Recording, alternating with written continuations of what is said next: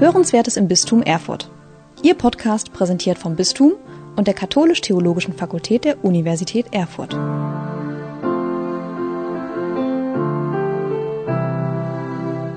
Herzlich willkommen bei Hörenswertes im Bistum Erfurt. Das letzte Buch der christlichen Bibel, die Offenbarung des Johannes, verspricht einen neuen Himmel und eine neue Erde, also eine schöne Aussicht auf eine gute Zukunft. Wenn wir dagegen den Begriff der neuen Weltordnung hören, sollten wir, auch wenn er ganz ähnlich klingt, hellhörig werden. Bestimmte Gruppen verstecken hinter dieser Chiffre Verschwörungsmythen und antisemitisches Gedankengut. Zwei dieser Gruppen möchte ich, Niklas Wagner, Leiter des Katholischen Forums im Land Thüringen, mir näher anschauen. Dazu habe ich heute Dr. Matthias Pöhlmann ans Mikrofon eingeladen.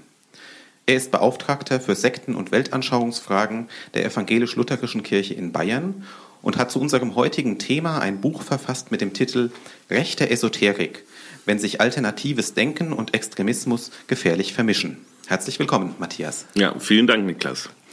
Ja, die neue Weltordnung, das ist ja ein Begriff, der eigentlich erstmal positiv besetzt ist, nach dem Ersten Weltkrieg aufgekommen, ähm, heute aber eben negativ, verschwörungsmythisch aufgeladen ist. Was verbirgt sich denn heute eigentlich dahinter? Der Begriff ist negativ konnotiert in der verschwörungsideologischen Szene. Äh, man spricht äh, von einem großen Umbruch, von einem Great Reset. Man befürchtet, dass all die politischen Maßnahmen, die derzeit ergriffen werden, das ging los mit der Corona-Pandemie, jetzt dann die politische Agenda, dass das alles daraufhin ausgerichtet sei, das politische System kaputt zu machen, herunterzufahren. Es wird äh, davon erzählt, dass äh, es so ähnlich ist wie einem, bei einem Computer, dass man den Reset-Knopf drückt, das System fährt herunter und dann erfolgt ein Neustart und dann sei eine neue Weltordnung zu befürchten. Verschwörungsideologen sprechen auch von einer neuen Weltdiktatur, die dann Einzug hält. Also es ist ein, ich möchte sagen, sehr aufgeladener Begriff, der auch mit apokalyptischen äh, Motiven äh, angelagert und äh, angereichert ist. In deinem Buchtitel sprichst du ja von rechter Esoterik. Stellt sich mir die Frage, gibt es eigentlich auch eine linke Esoterik? Das werde ich auch oft gefragt. Äh, man muss dazu sagen, dieser Begriff der rechten Esoterik deutet bereits an, dass äh, sozusagen diese Überzeugungen auch in eine ganz bestimmte Richtung gehen. Äh, eine linke Esoterik in dem Sinne gibt es eigentlich nicht. Das hängt auch damit zusammen, dass die linken oder eher linksextremen Kreise eigentlich wenig mit Religion, Spiritualität anfangen können. Ähm, und äh, da ist der Einfluss äh, von, ich möchte sagen, rechtem Gedankengut im Blick auf die Esoterik doch wesentlich äh, deutlicher. Wir sprechen ja auch bei der politischen Diskussion auch im ideologischen Sinne von einer neuen Rechten. Und so kann man auch von einer rechten Esoterik sprechen, die, ähm, ich möchte sagen, ähm, esoterisches Gedankengut auch instrumentalisiert, ähm, um eben damit auch entsprechende Feindbilder zu verbreiten, Misstrauen zu sehen. Und äh, mir ist eben aufgefallen, dass es da in verschiedenen Bereichen eine hohe Anschlussfähigkeit gibt von esoterischem Gedankengut an rechtsextremes Denken. Machen wir es mal konkret. Wo siehst du denn diese Anschlussfähigkeit gegeben? Ein wichtiges Bindeglied sind natürlich Verschwörungserzählungen. Meine Grundthese in dem Buch ist, äh, dass Verschwörungstheorien und Esoterik ein Zwillingspaar bilden. Die US-amerikanische Religionswissenschaft hat hierfür einen schönen Begriff gefunden, ähm, Conspirituality. Also es ist eine Mischung aus Conspiracy Theory, Verschwörungstheorie und Spirituality, also Spiritualität, Verschwörungsspiritualität. Und die Grundhaltung ist äh, wirklich ein Misstrauen, zum anderen ein typisches Schwarz-Weiß-Denken und in der Esoterik, und das hängt auch an dem besonderen Erkenntnisanspruch, ist man davon überzeugt, dass man eben Zugang zu einem absoluten, zu einem höheren Wissen hat. Ein Wissen, das sich eben nur sensitiven, erleuchteten äh, erschlossen hat oder erschließt. Also das heißt, es ist damit auch eine sehr stark wissenschaftskritische Position verbunden. Wissenschaft wird abgelehnt, sie sei zu rational und das Misstrauen artikuliert sich natürlich auch in Richtung Medien, Politik und auch Religion insgesamt. In deinem Buch beleuchtest du ja zum Beispiel auch die Anastasia-Bewegung. also einen der vielleicht bekannteren äh, Bewegungen, die so aktuell im, in der Diskussion sind. Gucken wir erstmal auf den Namen. Woher kommt der eigentlich? Der Name Anastasia ähm, ist äh, ein äh, Name, der in der zehnbändigen gleichnamigen Buchreihe eine große Rolle spielt, Anastasia. Wie gesagt, äh, eine ursprünglich auf Russisch erschienene Buch Buchreihe. Und äh, gerade für russische Ohren hat Anastasia natürlich einen besonderen Klang. Manche fühlen sich erinnert an die sagenhafte Zarentochter der Romanows, Anastasia. Mit der hat diese, ich möchte sagen, äh, Märchenfigur Anastasia in diesen Büchern nichts zu tun. Es ist die Geschichte von einer jungen Frau, in die in der Taiga in Sibirien lebt. Sie soll mit Tieren kommunizieren können, sie soll sich von Früchten und Nüssen ernähren. Ähm, und sie wird eigentlich als äh, so junge Frau beschrieben, die so halbnackt durch den Wald läuft. Also man merkt auch gleich so ein, ich möchte sagen, sexistisches, teilweise auch ein sehr äh, frauenfeindliches ähm, äh, Bild, das hier vermittelt wird. Das ist aber noch nicht alles. Diese Anastasia soll gleichzeitig Vertreterin einer als idealtypisch beschriebenen vedrussischen Kultur sein. Und dem Ich-Erzähler, der eben sozusagen aus der urbanen Welt kommt, als äh, Handlungsreisender, begegnet dieser jungen Frau und sie berichtet ihm auch über das sogenannte Hintergrundgeschehen. Und da findet man dann plötzlich antisemitische, auch rassistische und antidemokratische Aussagen. Und ein wichtiges Zauberwort, das möchte ich noch erwähnen, das Bitte, ja. in dieser äh, Buchreihe eine große Rolle spielt, ist das, äh, ist das Wort äh, Familienlandsitz. Ziel ist es, Familienlandsitze zu gründen, das heißt ein ein Hektar großes Grundstück, das der Selbstversorgung dienen soll. Aber es ist mehr als ein ökologisches Projekt. Es gleicht einem innerweltlichen Paradies und es wird dann auch behauptet, wenn dort eben die Liebe so hoch schwingt, könne man mit diesem Familienlandsitz sogar ferne Galaxien bereisen. Also da wird es dann schon sehr Science-Fiction-mäßig. Wenn das die Inhalte von dieser Buchreihe sind, wie werden die denn in der heutigen Anastasia-Bewegung aufgegriffen? Wir müssen bei der sogenannten Anastasia-Bewegung unterscheiden zwischen Menschen und Personen, die diese Bücher lesen und dieses darin entfaltete Gedankengut äh, interessant, toll finden. Und Oder vielleicht gibt, auch einfach esoterisch? Ja, genau. Die sagen, das äh, dient eben einem Unterhaltungsbedürfnis. Aber es gibt dann auch solche, die das in diesen Büchern entfaltete Gedankengut in die Praxis umsetzen möchten. Indem sie zum einen eben Familienlandsitze gründen, wir haben in Deutschland mehrere solcher Siedlungen, äh, etwa in Brandenburg, in Sachsen-Anhalt, auch in Bayern. Ähm, und teilweise noch eine unbekannte Zahl solcher Familienlandsitze, die dann eher privat gehalten werden, weil man meint eben, wenn eben nicht Eingeweihte diesen Familienlandsitz betreten, würde der in gewisser Weise entweiht oder die Schwingung würde dann sinken. Deswegen gibt es da auch noch eine unbekannte Zahl privater Familienlandsitze. Und diese Bewegung ist deswegen äh, so ähm, verbreitet, möchte ich mal sagen, weil sie offensichtlich anschlussfähig ist in mehrere Richtungen. Einmal Esoterik, neue Spiritualität. Zum Zweiten bedient sie offensichtlich das große Bedürfnis nach neuen Formen des Zusammenlebens, also Stichwort sozial-utopische Lebensgemeinschaften. Zum anderen ökologisch.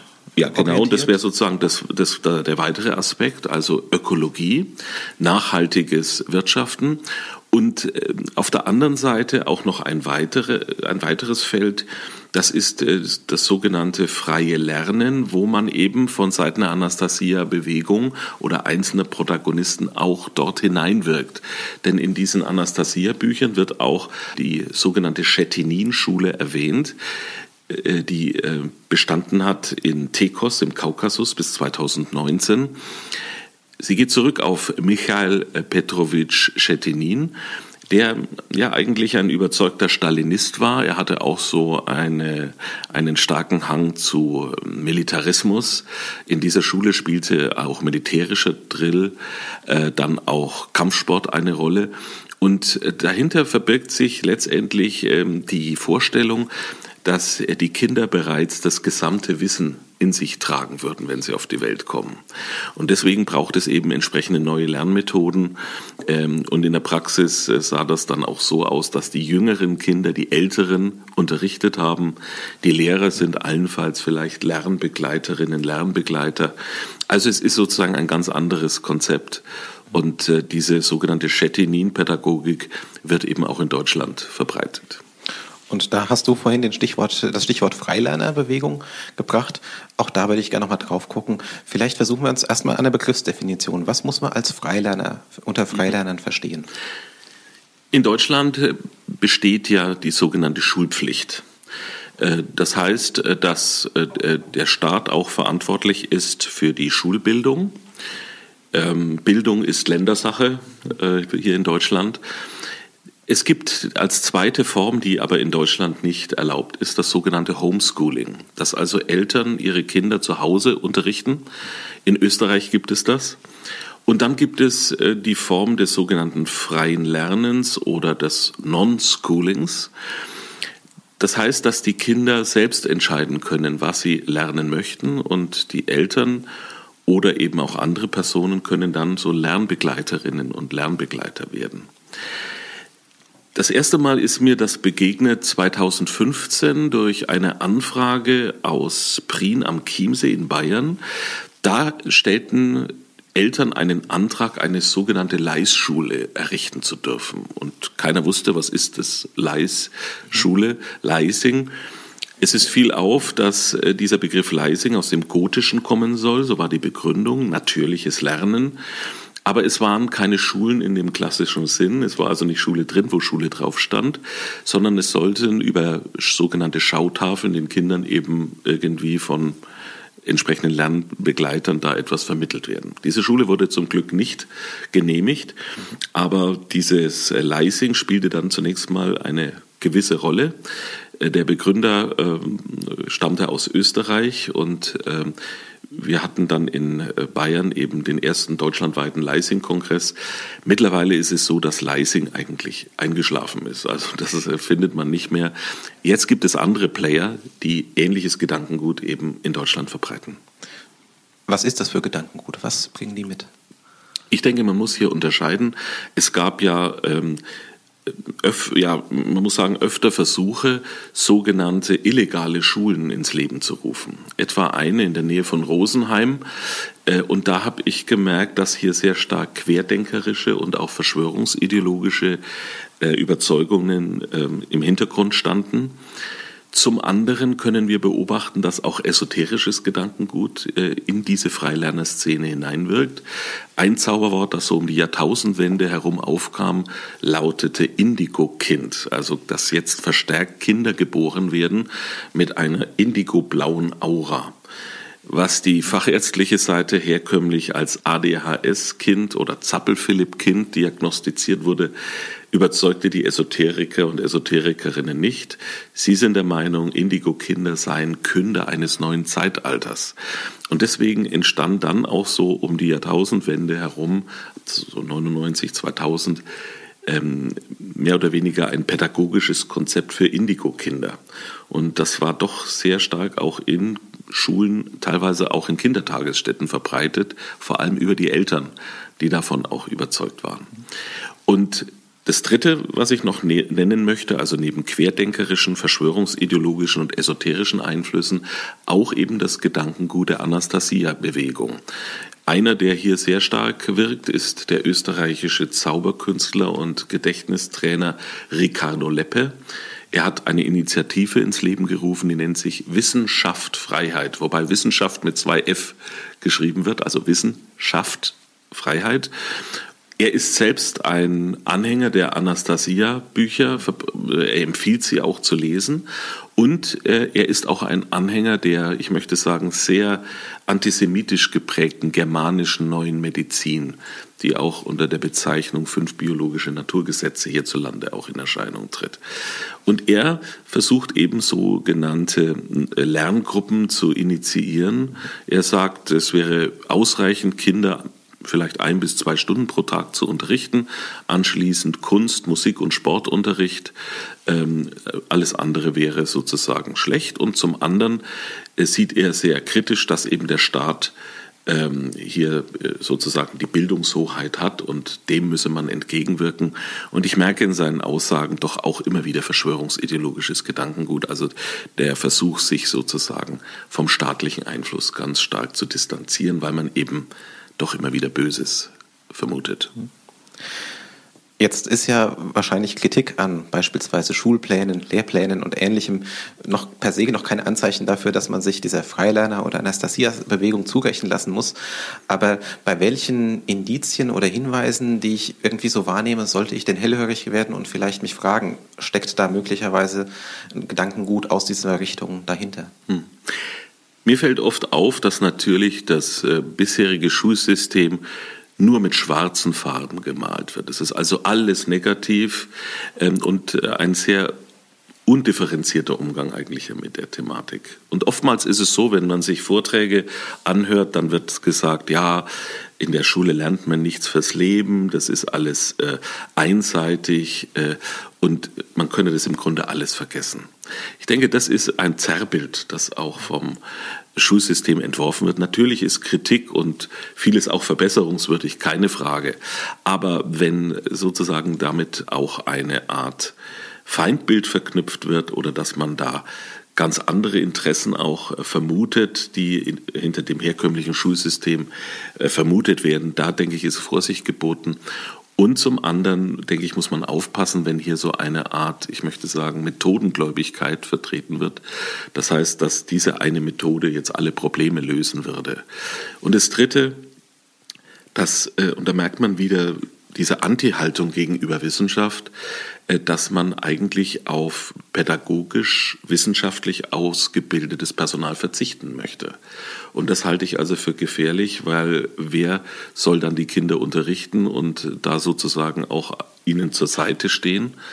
Und ein weiteres Grundproblem ist, dass sich die Kinder letztendlich, wenn sie dann nur in solchen freien Lerngruppen sind, ähm, dass sie da auch die, ähm, ich möchte sagen, den Kontakt zu anderen Kindern verlieren. Also das heißt, äh, sie wachsen dann in einer eigenen Blase auf und wenn dann eben, ich möchte sagen, Anastasia-Gedankengut und vielleicht auch Verschwörungsideologie hinzukommt, äh, das ist sehr problematisch, weil da gibt es dann kein Korrektiv mehr.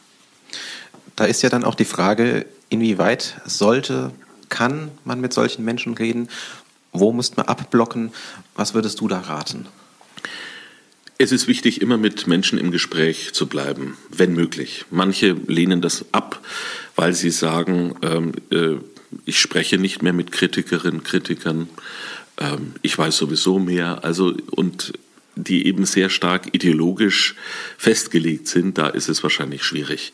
Aber ich denke jetzt gerade an Menschen, die vielleicht ähm, nach Alternativen suchen, die sich dafür interessieren, für alternative Lernmodelle, äh, dass man mit ihnen auch spricht und sie vor allem auch über die Hintergründe aufklärt. Es ist natürlich auch eine Herausforderung für die Bildungspolitik. Ich denke auch für unsere Ministerien, die für Bildung auch zuständig sind, da auch einen kritischen Blick auf diese Szene zu haben. Denn in der Vergangenheit war es eben so, dass man da mehrere Schulen, illegale Schulen, äh, ja, aufgespürt und dann geschlossen hat. Es scheint so zu sein, dass viele da eben wirklich so eine Art Kontrastgesellschaft dann anstreben, äh, weil man eben diesem Staat grundsätzlich misstraut. Und wenn ich jetzt feststelle, irgendwo in meinem Umfeld gibt es jemanden, der offensichtlich im Bereich Verschwörungsmythen unterwegs ist, ob Anastasia oder in einem anderen Bereich, was würdest du dann raten, wie kann ich mit dem umgehen? Das Problem ist, es gibt kein Patentrezept. Jeder einzelne Fall ist unterschiedlich gelagert. Ich rate zunächst mal dazu, wirklich versuchen, auf alle Fälle Kontakt zu halten, im Kontakt zu bleiben. Es ist aussichtslos, Verschwörungstheorien widerlegen zu wollen. Das äh, bewirkt oft das Gegenteil. Bei dem Verschwörungsgläubigen, er fühlt sich dann noch bestärkt oder flüchtet sich dann noch mehr in diese Verschwörungswelt. Zielführender scheint es mir zu sein, dass man dem Gegenüber sagt, also ich möchte dir deine Meinung nicht wegnehmen, aber mich interessiert, warum dir das so wichtig ist. Die Motivlage. Und wir wissen aus der Beratung, dass hier doch ein Passungsmodell sehr ich möchte sagen, weiterführend ist. Das heißt, äh, dass ein entsprechendes Angebot greifen kann, setzt voraus, dass mein Lebensthema da behandelt oder entsprechend äh, thematisiert wird. Und ich denke, dass man gerade über diese Motivlage dann ins Gespräch kommen kann. In der Beratung merke ich das immer wieder.